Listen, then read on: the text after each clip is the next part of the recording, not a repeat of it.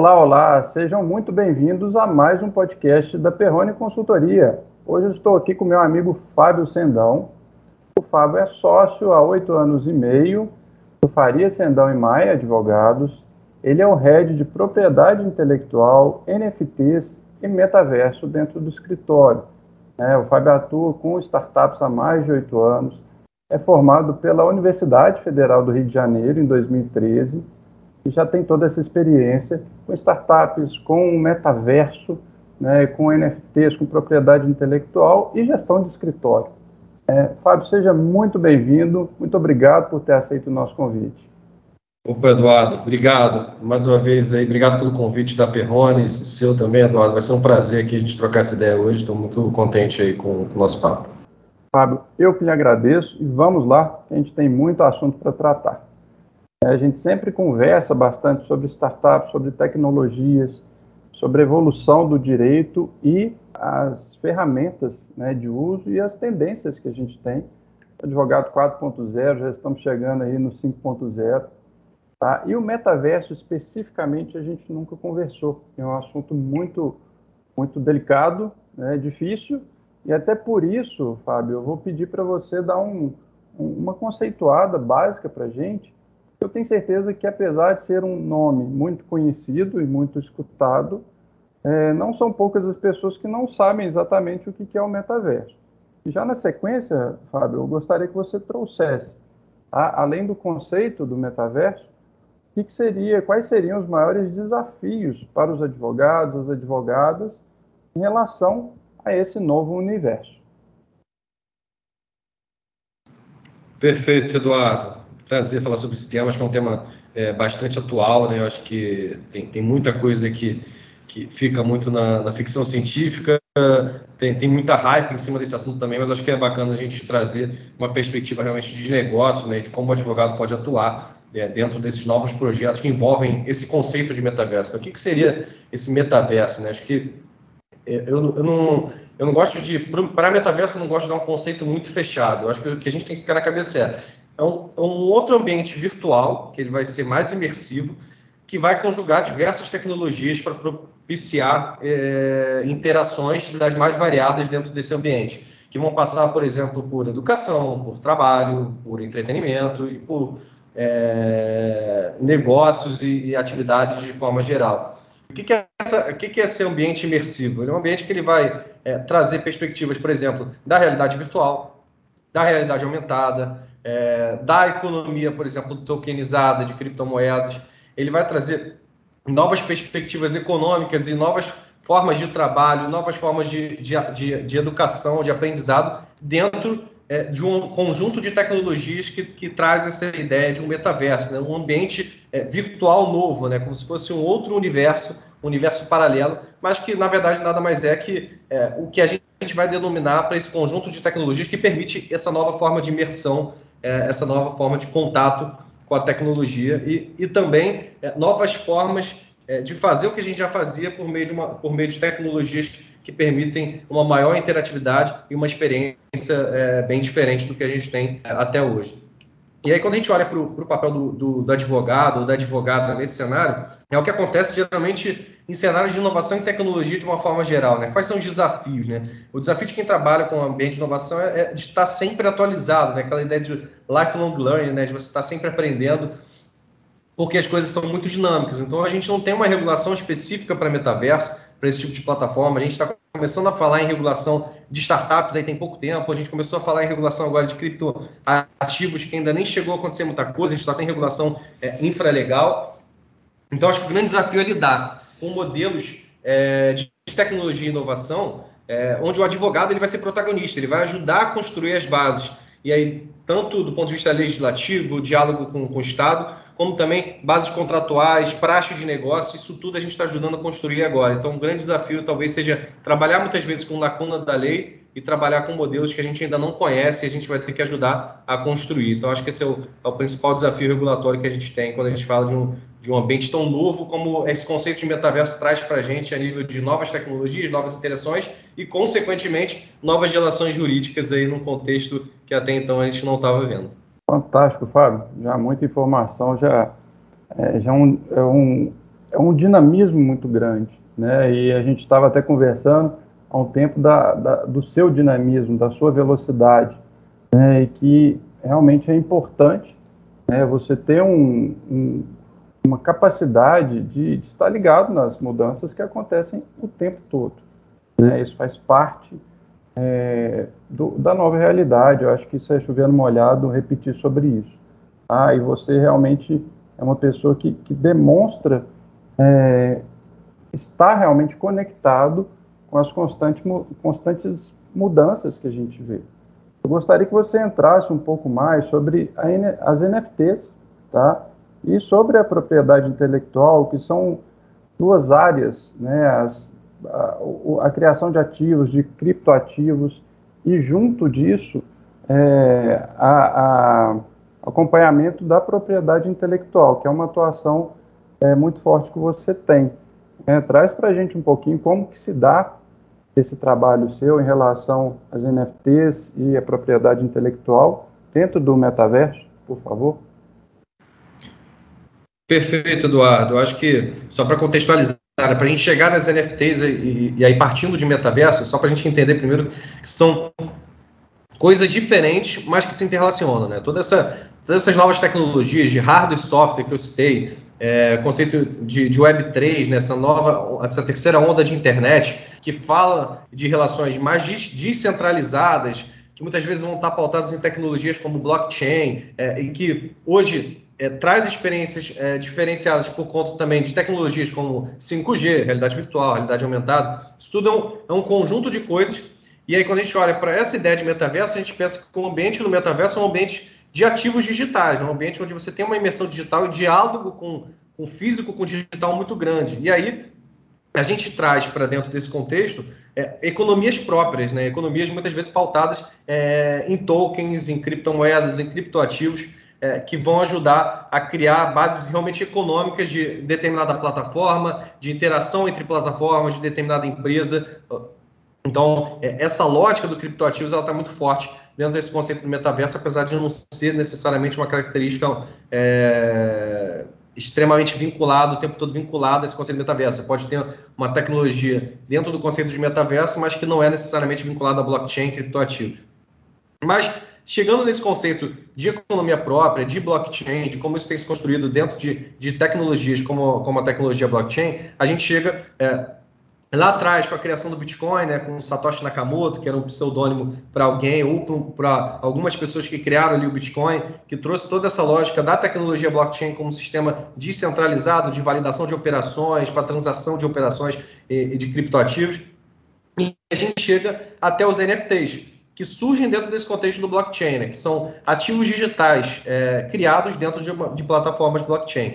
E o que, que, que é um NFT? Né? Um NFT nada mais é que um token não fungível, né? non-fungible token. Então, um token não fungível. Então, assim como o criptoativo, a criptoativos em geral são tokens, né? são, são códigos ali registrados numa tecnologia blockchain que tem toda a certificação, que tem toda a segurança e validação descentralizada pela própria plataforma.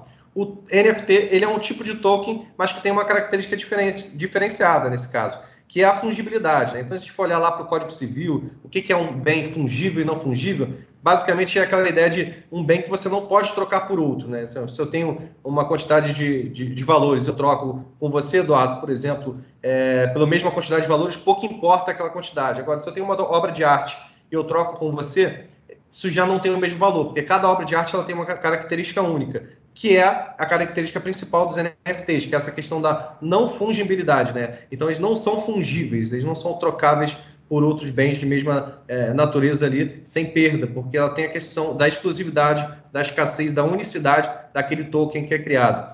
E quando a gente fala do mercado de NFTs, ele, ele cresceu e acabou ganhando muita repercussão para obras de arte, para colecionáveis. E por que isso? Porque as pessoas começaram a criar esses tokens e vincular esses tokens a é, obras de arte, imagens, vídeos, é, a itens colecionáveis, por exemplo, como a gente tinha as coleções de figurinhas, coleções de itens raros, a gente levando isso para o ambiente digital, começaram a, a criar bens digitais, itens digitais por meio de NFTs que representam alguma obra de arte ou algum bem que eventualmente pode ser protegido por, por direitos autorais. Então, nesse caso, claro que obras de arte colecionáveis não são é, a única aplicação dos NFTs, isso é, tem uma infinidade de aplicações de NFTs, desde ingressos até validação de documentos, até é, certificações de, de, de, cursos, certificações de documentos. Então, tem uma, uma gama enorme é, de, de, aplicações da NFT, mas nesse mercado acabou atraindo muito, muita discussão sobre realmente propriedade intelectual, porque se eu crio ativos digitais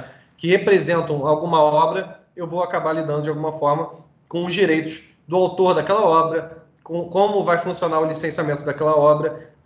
Se eu tenho direito de criar ou não um ativo digital, né, criar ou não um NFT de uma determinada obra cujo, cujo eu sou titular ou autor, ou se eu preciso pegar autorização. Então, é, a propriedade intelectual nesse aspecto da NFT para mercado de colecionáveis e arte veio com uma força muito grande no sentido de profissionais que agora já estão começando a estudar e aplicar é, realmente o, a, a, as diretrizes enormes de propriedade intelectual, tanto Brasil como o mundo, no sentido de ajudar a regular o mercado que começou já tendo alguns problemas. Então a gente já viu alguns casos famosos, por exemplo, da Star Wars, que fizeram uma coleção de NFTs usando artes ali que seriam de direito autoral é, da, da empresa responsável pelos direitos do, do, Star Wars, no caso hoje é a Disney. A gente tem um caso famoso também da Miramax é, com o Tarantino, por conta de NFTs criados do Pulp Fiction. A gente teve casos, por exemplo, de, de organizações que compraram NFTs achando que iam ganhar direitos autorais sobre uma determinada obra, mas na verdade não tinham aqueles direitos autorais, era só o direito sobre os ativos. Então, toda essa, essa, essa questão aí sobre o que é ou não licenciado, o que é ou não cedido é, a título de direitos autorais é, de obras ou colecionáveis vinculados a NFTs, acabou trazendo muitas discussões de propriedade intelectual, que é um pouco do que eu tenho debruçado nos últimos tempos, tanto academicamente como profissionalmente, ajudando a estruturar projetos, criar contratos, criar licenças e também a estudar os impactos que, que esses ativos digitais estão tendo no ambiente da propriedade intelectual. Então, de forma é, de um overview sobre o tema, acho que é isso. Perfeito, Fábio. Que aula, hein? Que aula mesmo, meu amigo.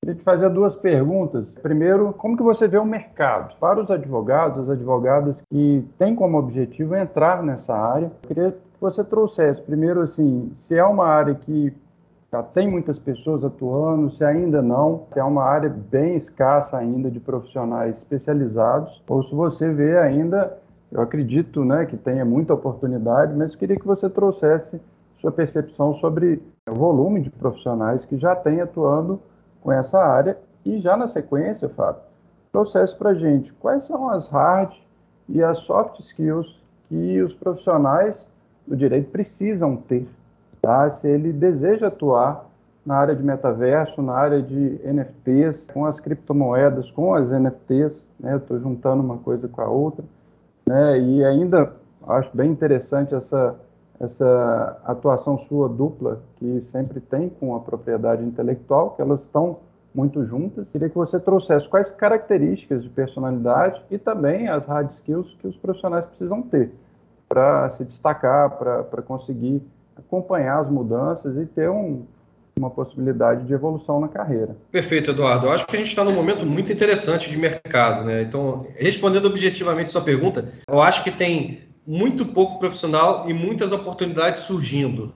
Eu não vou dizer para você que a gente hoje já tem um mercado muito maduro, assim, que a gente vai ter muitas demandas de vaga como essa. Eu acho que poucos escritórios, departamentos jurídicos e empresas é, já estão fazendo um movimento nisso, mas isso tem crescido muito. Eu acho que é um, é um, momento de virada de chave, de preparação e até de especialização nesse mercado, que eu acho que é bem interessante para esses profissionais. Então, eu mesmo estou passando por algumas dificuldades para conseguir profissionais desses, então a gente tem que conversar com, com empresas aí, com a, com a Perrone, para conseguir ajudar a gente a achar profissionais que estão direcionando é, a atuação para exatamente esse mercado, que é um mercado muito novo. Então, é, como eu vou buscar a experiência de um mercado que quase ninguém tem experiência, né? Que a gente tem um track record, por exemplo, e mesmo assim não é tão grande por conta da, da quantidade de projetos que foram feitos realmente relacionados a NFT, metaverso. Então, essa é uma dificuldade, mas ao mesmo tempo acho que é uma oportunidade para quem quiser direcionar, porque é, vejo que em um, dois anos aí a gente vai ter um mercado bem mais maduro, com muito projeto de NFT, com muito projeto voltado para o conceito de metaverso. E quanto antes esses profissionais começarem a entender dessas tecnologias, entender é, o que precisa para atuar com isso, melhor para conseguir se, realmente se posicionar e conseguir achar boas vagas. E aí entra na questão das hard skills e, soft skills, que é, que é a segunda pergunta. Eu acho que, do ponto de vista de hard skills, eu acho que o direito empresarial como um todo ele é, é importantíssimo. Então, é, qualquer formação voltada para direito corporativo, seja até estrito senso, estrito senso ou lato senso, acho que é, qualquer formação voltada para o direito corporativo é muito interessante, principalmente se tentar fazer uma lógica de formação em T. Né? De, eu acho que o profissional que vai lidar com projetos desse tipo ele tem que ser muito generalista de certo ponto e afunilar em alguns temas ou um tema específico por que, precisa ser generalista? Porque geralmente são projetos que vão exigir uma visão macro, de você conseguir entender o que, que vão precisar de parte tributária, parte societária, estrutura, se vai ser fora ou dentro do Brasil, é, qual é a regulação que existe de, de, de NFTs de criptoativo, é, quais tipos de tecnologias estão envolvidos, e isso tem algum impacto jurídico. Então, eu vou precisar, talvez, ter uma noção das áreas do direito que eu vou precisar, ter uma noção de gestão de projetos é, macro e saber do direito empresarial como um todo. Então, acho que, do ponto de vista de direito, acho que direito empresarial, entender um pouquinho de cada área que, que, que atinge o direito empresarial de alguma forma, ali, isso é, é importantíssimo para lidar com projetos desse tipo. É, e aí, claro, é, ter algum afunilamento é, no direito societário, no direito tributário, é, numa propriedade intelectual, como é o meu caso, com certeza são áreas, essas três aí que são áreas que vão dialogar bastante com desafios desse tipo. Mas trabalhista, é, contratual, todas essas áreas vão ter muito impacto por essas tecnologias também. E aí, acho que do ponto de vista de soft skills, a gente tem aí é, a questão da multidisciplinariedade. Eu acho que ter um perfil multidisciplinar que entenda de tecnologia, que, por exemplo, saiba como funciona uma tecnologia de, de, de realidade virtual, que saiba como funciona uma tecnologia blockchain, é, que entenda, por exemplo, de economia de token, economia de, de criptoativos. Então, esse tipo de, de, de soft skill é, vai ser importantíssimo e, principalmente, eu acho que a questão de trabalho em equipe é, e de criatividade também. Eu acho que ter noções de design, design de solução, gerenciamento de projeto, são algumas habilidades que eu acho que são necessárias. Hoje, o perfil do advogado para lidar com um projeto tão inovador como esse precisa que ele tenha ali uma capacidade de, de, de proatividade para solucionar problemas, proatividade para pensar soluções, criatividade é, lidar com pressão também da própria velocidade de dinamismo que esse mercado exige, né? Então, é, vocês veem como eu sou acelerado, eu acho que o mercado que eu estou, ele me exige ser acelerado dessa forma, porque preciso ser tão dinâmico quanto, quanto isso. E aí eu acho que é, buscar, por exemplo, metodo, é, conhecimento sobre metodologias ágeis, conhecimento sobre design, é, design thinking, é, metodologias como Scrum, Design Sprint, é, linha Agile, que ajudem você a ganhar mais dinamismo na, na hora de pensar soluções jurídicas com certeza acho que vai ser um diferencial também para esses profissionais. Então, tem muita noção de direito empresarial e buscar essa multidisciplinariedade, entendimento de tecnologia, metodologias ágeis, essa facilidade de solução de problemas e criatividade, acho que são alguns dos, dos pontos principais aí que eu entendo que esse profissional, essa profissional vai precisar para lidar com metaverso, lidar com criptoativos, NFTs, blockchain e tudo que isso vem vem agregando em outros campos aí também com, com a evolução de, desses próprios sistemas e tecnologias. Eu costumo falar muito em aulas, em eventos, em algumas palestras, principalmente para os alunos que estão na faculdade. E nada mais são as metodologias ágeis, elas têm uma roupagem diferente, muito mais dinâmica, muito mais é, veloz, mas que também tem uma característica muito comum com com conceitos da administração, que já vem de, de muitos, muitos anos, como PDCA, realmente a gente reavaliar o que está sendo feito com maior inteligência. Eu acho que o mais importante de tudo é, é entender essa lógica, né? entender que, que é um ritmo próprio, é, entender que não vale a gente gastar uma energia gigante sem parar para pensar o que está sendo feito. A metodologia ágil ela fala muito disso. Né? Vamos parar, vamos prestar atenção no que está acontecendo a gente está trabalhando de forma inteligente, eu estou escutando meu cliente, eu estou olhando para dentro e entendendo o que está acontecendo com os meus processos, meus procedimentos, ou eu estou simplesmente no automático e deixando a coisa acontecer. É, a gente bate muito nessa tecla aqui, com muito carinho, é, para os advogados, para as advogadas, para os acadêmicos. Realmente isso tem projetado mesmo essa, essa visão. Maravilha, meu amigo. Já estamos aqui caminhando, passa super rápido quando o papo é bom, é, mas eu gostaria da gente caminhar para o final com você trazendo que tipo de segmento de empresas são os seus clientes hoje, quem te procura, né? quem são o, quem que é o seu cliente final. Traz para a gente como é que é essa realidade, Fábio. Legal, Eduardo. Eu vou, eu vou, falar, vou responder essa pergunta até fazendo um gancho com o seu comentário anterior. Né? Eu acho que a questão das metodologias ágeis eu acho que antes de responder quem é meu público, responder qual, qual é o meu diferencial, por que eu entendo que a gente está fazendo um, um, trabalho bacana para esse ambiente de, inovação e tecnologia.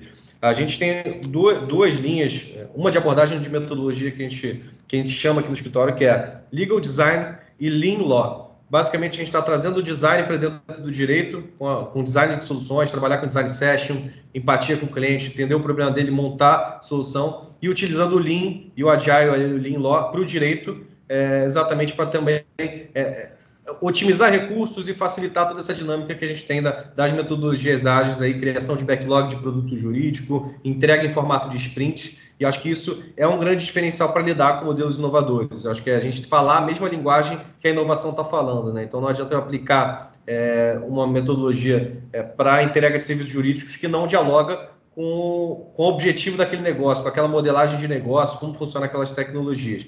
E aí acho que esse talvez seja o nosso principal diferencial. E o FCM Law, que é o meu escritório, é, a gente tem uma tese de atuação que é a Tech Venture Law. Então, empresas de tecnologia ou que estão no ambiente de venture capital é, são o nosso foco de atuação. Então, basicamente, essa tese é dizer que a gente ajuda é, com os desafios jurídicos no ambiente de tecnologia e venture capital, ou seja, um ambiente de inovação, ecossistema de startups, ecossistema de inovação, então, empresas que estão é, querendo se conectar com startup, como grandes corporações, ou que estão querendo criar novos projetos de tecnologia, criar projeto, por exemplo, de NFT, criar uma spin-off, criar uma plataforma própria, ou então startups que estão realmente nascendo com novos modelos de negócio, ou então investidores que querem investir nessas empresas, ou então, é, por exemplo, aceleradoras que vão criar programas de aceleração, criar programas de inovação. Então, desafios jurídicos do ambiente de inovação e tecnologia é, são nossos, é, é, a nossa tese de atuação e, consequentemente, os players desse ecossistema, como investidores, corporações e startups,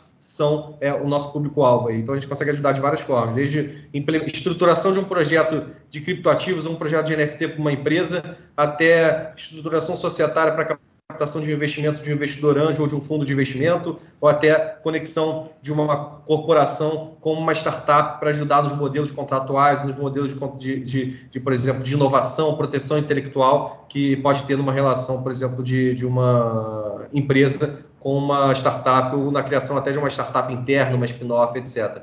É mais ou menos essa a nossa tese de atuação e os players são os players desse ecossistema de tecnologia e inovação. Fantástico, Fábio.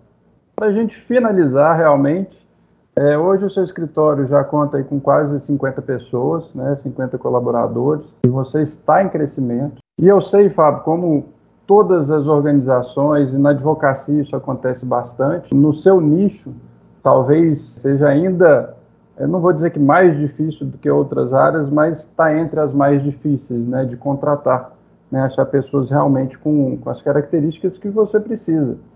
É, eu sei que você já falou isso justamente nas soft skills, nas hard skills, mas eu gostaria que você trouxesse um pouquinho mais e até como para a gente fechar com uma orientação né, aos profissionais.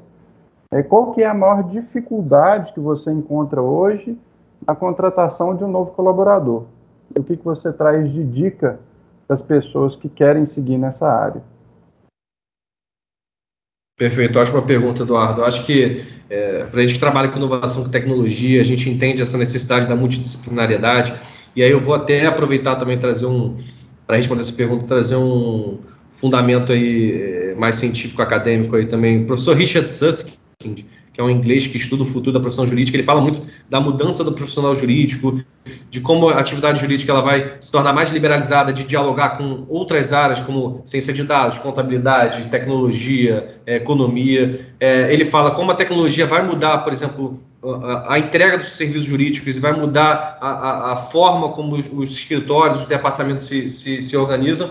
Então, ele traz alguns insights muito legais sobre a profissão e eu acho que é isso que está acontecendo. Então, a grande dificuldade que a gente tem hoje é conseguir encontrar profissionais que entendam é, que hoje não é mais um diferencial, é praticamente uma necessidade ter essa característica multidisciplinar, né? ter outros tipos de conhecimentos que não só o jurídico. Hoje, para mim, não interessa mais só um advogado que sabe societário, não interessa mais um advogado que sabe só trabalhista.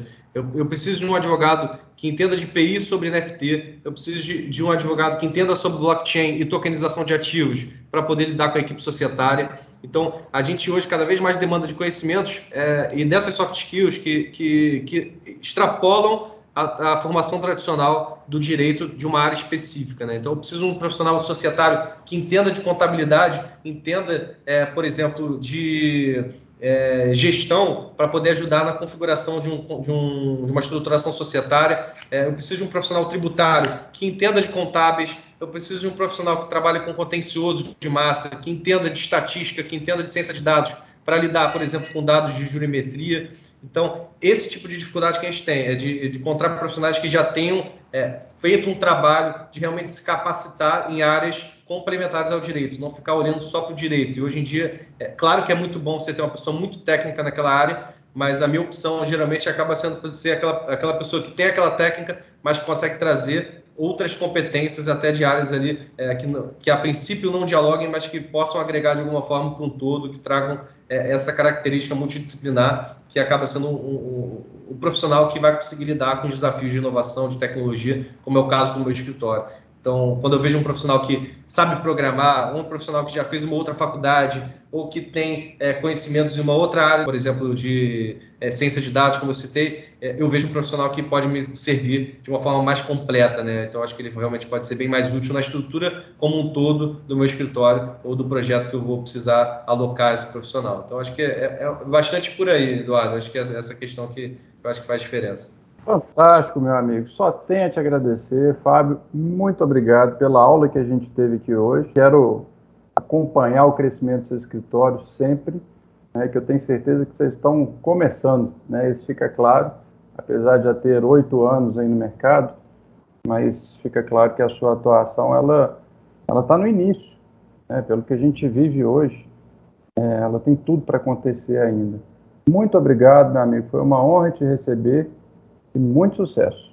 Eduardo, obrigado. Eu que agradeço mais uma vez pelo convite aqui da seu e da, da Perrone.